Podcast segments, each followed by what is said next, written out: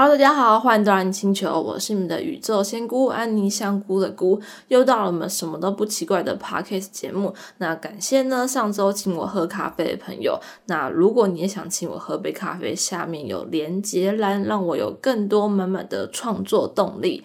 好，那我们上一集不是谈完了卢梭吗？今天我们要来也要讨论一位历史人物这样子。那今天呢，我们要讨论的是爱情的主题哦，是不是很久没听到爱的主题呢？我们要讨论爱情中的三大盲点是什么呢？好，那我先来请一下我们今天的大天使是哪一位？今天呢，我们抽到了大天使的汉尼尔，叫做敏感度。他说你现在对能量与情绪非常敏感，尊重自己与你的感觉。好，那我们感谢天使守护我们。那今天呢，我来做一个新的可能尝试性，我要把塔罗问题移在最前面。所以今天呢，我们的题目是在恋爱中你的盲点是什么？以下呢，我们有三个选择，就是一二三。那选择完之后，我们就进入我们的解答时间喽。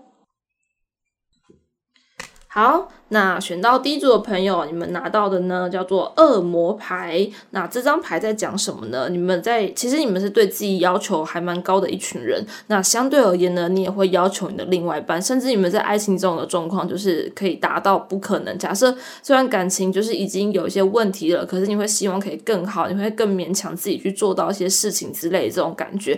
所以其实你们在爱情里面要学会就是放过自己，以及不要勉强，顺其自然，以及给予自己足够的安。安全感，你在这边看到一个状况是在你的原生家庭可能有一些金钱上的议题，所以你在工作上很呃对自己很严厉，你也希望的另外一半是一个很求进步的人，但相对而言，在自然关系面可能就会呈现一些压抑啊、争执啊等等不开心的这种感觉。所以最重要的是回到自己的核心，让自己拥有安全感，就能够跳脱出你的恋爱中的盲点喽。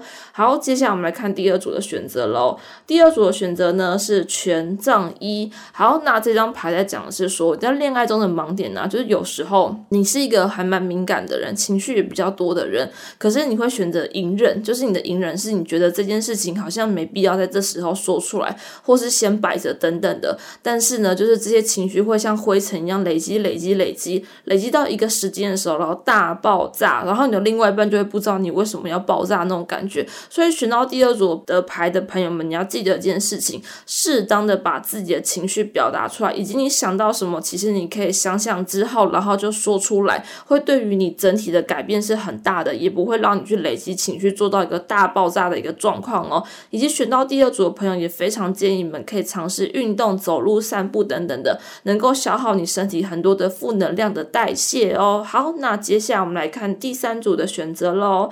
那第三组呢，我们拿到的是圣杯四的正位，这张牌讲你的盲点是什么？这张牌讲。说，其实，在恋爱中是一个想的非常多的人，你可能会为未来考量啊，或者为你的另外一半想很多很多的事情，可是你不一定会选择讲出来，以及你会担忧很多事情，你很容易去扛别人的情绪或承担到别人的责任的这种感觉。所以，当你意识到这件事情不是你的烦恼的时候，你可以去选择去跟你的另外一半讲出你心里面的感觉是什么，然后以及呢，把这责任跟这情绪还给另外一半，而不是在帮他烦恼、帮他担忧。你要做好。一个情绪跟责任的一个界限，才会让你的恋爱的关系是健康的哟。好，以上呢就是我们三组的选择。那今天呢，我们就要来正式的探讨恋爱中的三大盲点是什么？你知道是什么吗？这三大盲点就是被照顾、被需要以及被拯救。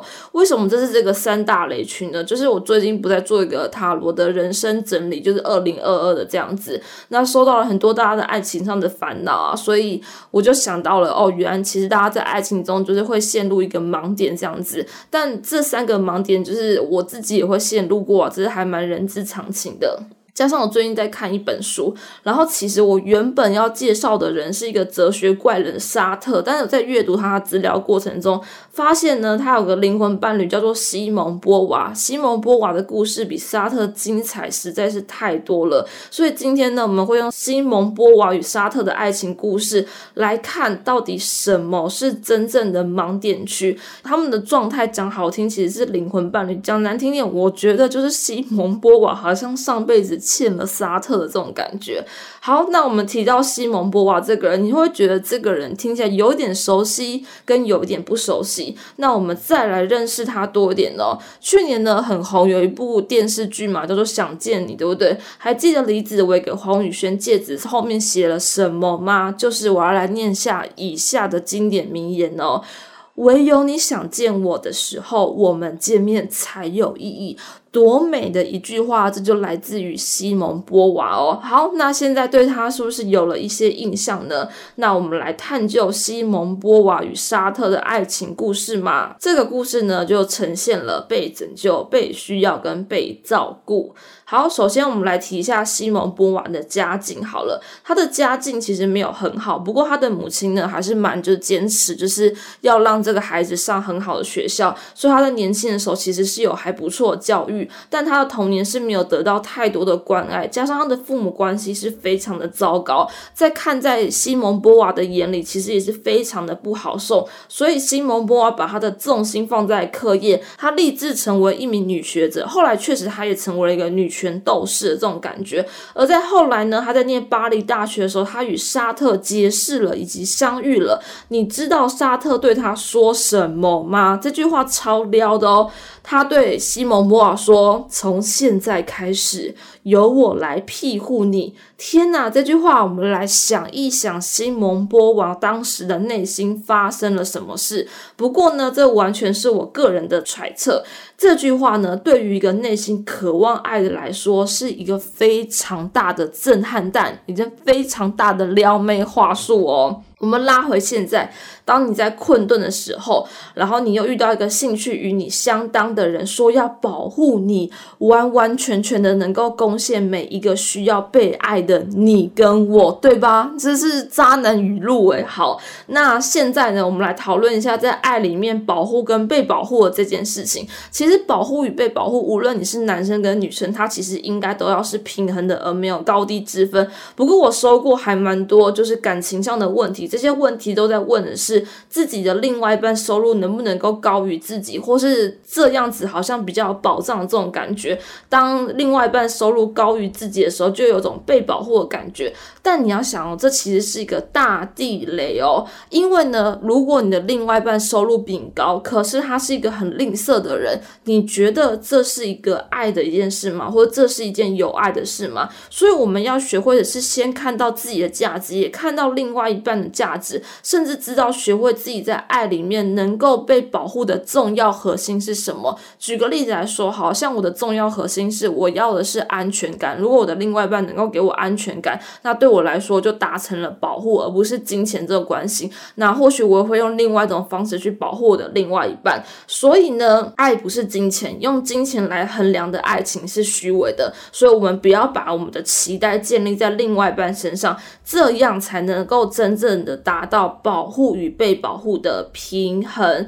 那接下来呢，我们来谈谈他们之间诡异的灵魂伴侣关系。西蒙波娃呢与沙特终其一生呢都不是夫妻，他们也是类似夫妻。为什么呢？我们还记得波娃的家世吗？我们不是说他的家世没有很好吗？也就是因为他的家境没有很好，但是在他的那个年代，如果要结婚是需要嫁妆的。但波娃的家中其实是没有办法给他。嫁妆的，所以尽管他与沙特相爱，但也因为金钱的部分，他们终究没有走入正式的夫妻关系。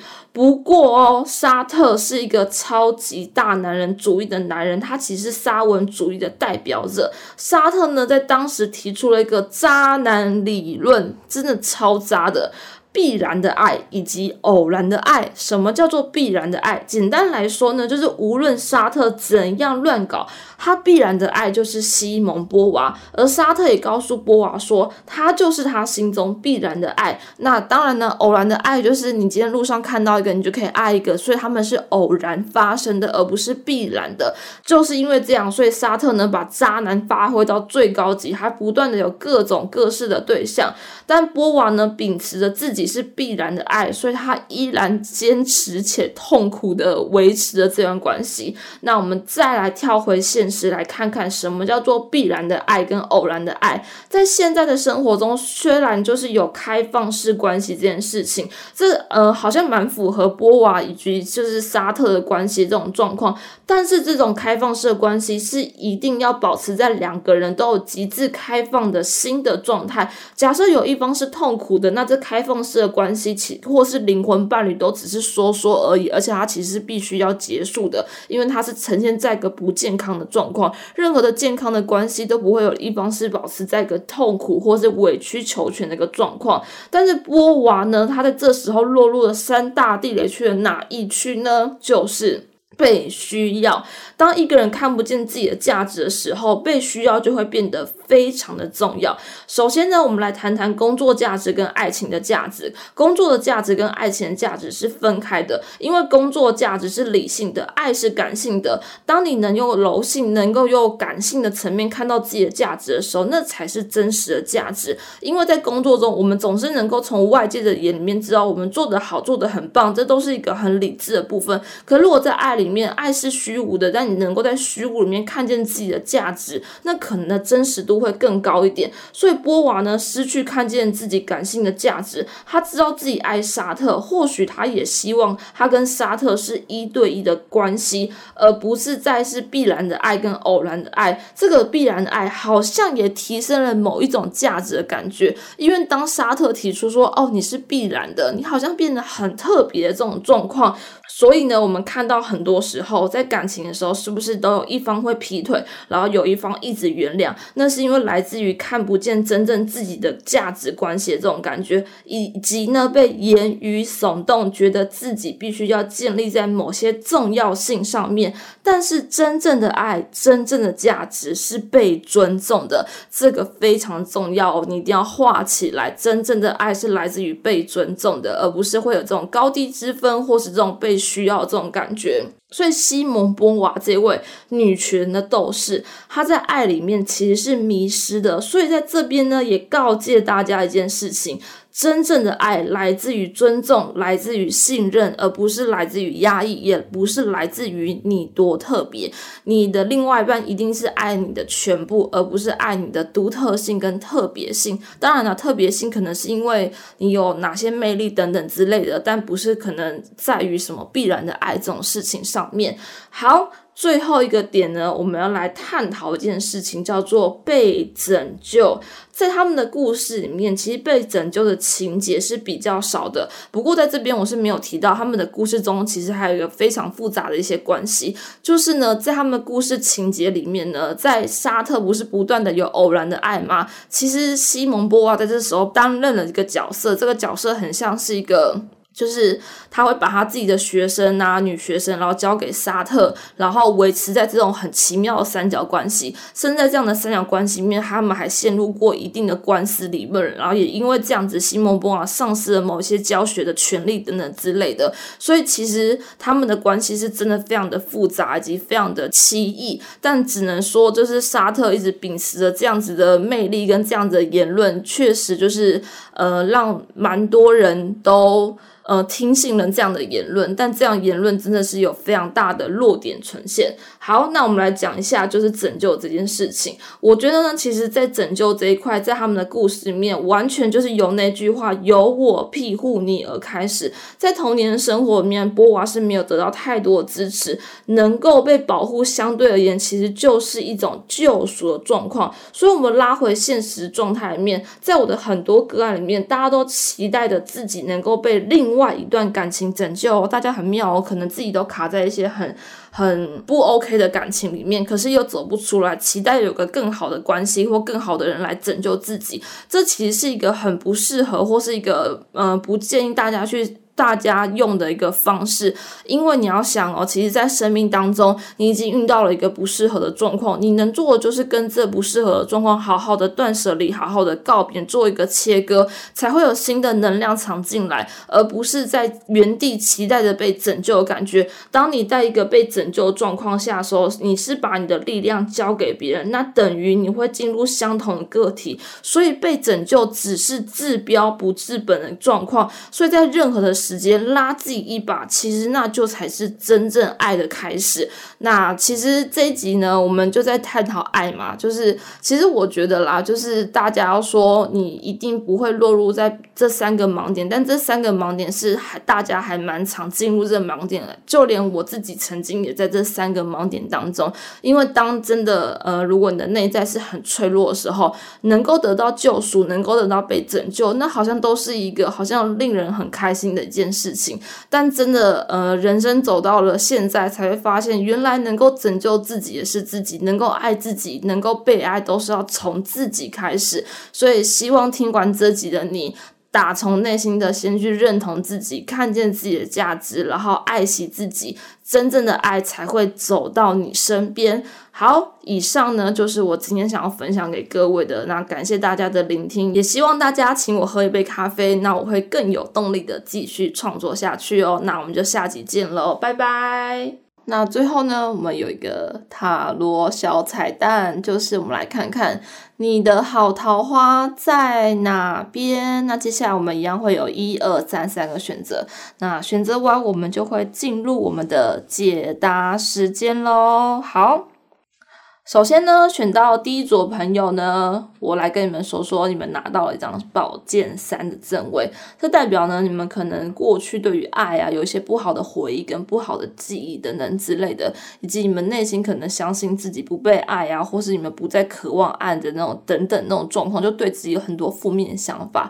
但是，如果你从现在开始愿意相信爱，好好的疼惜自己，好好的心疼自己，你知道，在明年的二月份至三月份，有机会出现一个另类的桃花吗？可能在你意想意料之外的人，但这个人可能会真心疼惜你，那是因为源自于你开始疼惜了自己这件事情，这是第一组的选择。不过呢，你们真的要好好的去疗愈自己过去所受的伤，也要相信过去所受的伤对你生。命而言都是一种很重要的养分，它让你去看见自己的价值在哪边，在爱里不要再被践踏这种感觉，去活出自我，去享受真正的爱，被疼惜的感觉是什么？就有由你自己开始做起喽。好，接下来我们来看第二张牌喽。第二张牌呢，我们拿到宝剑十的逆位，看来呢，就是选到第二组朋友在爱里面一定有些挣扎跟一个纠结这种感觉。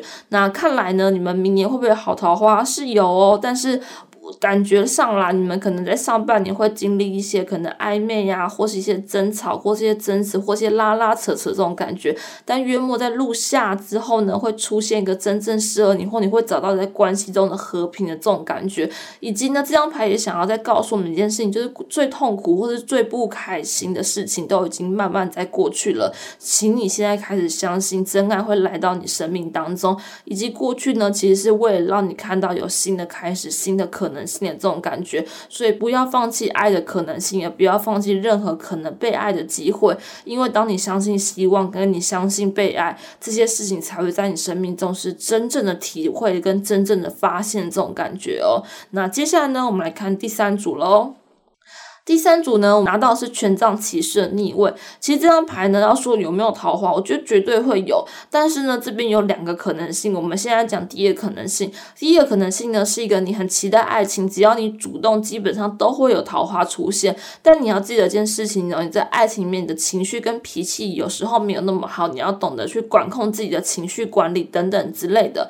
第二个呢，是代表的是会有对象主动追求你，对你示好。可是呢，这对象可能是个有。有点白目的人，这个白目不并不是在说，就是他呃可能会劈腿啊，不是这种白目，可能就日常生活上，或者他可能情绪上没有那么的，没有那么的，就是可以管理那么好，但他可能是一个就是呃，很真诚的人跟很真的人，以及选到第三组的朋友啊，其实我觉得你们可以慢慢观察，你们不用这么快去下决定，因为这边感觉上，在明年呢，你们是可以去大肆的交朋友，真正适合的对象呢，就是会让你们是慢慢的循序渐进的认识，而不是一拍马上就集合在一起那种感觉。所以要记得选到第三组的朋友，你们是循序渐进的认识，慢慢的有感觉，而不是立即的。火花这种状况，好，感谢你聆听到最后的小彩蛋的部分，那祝福大家找到心中自己的真爱喽。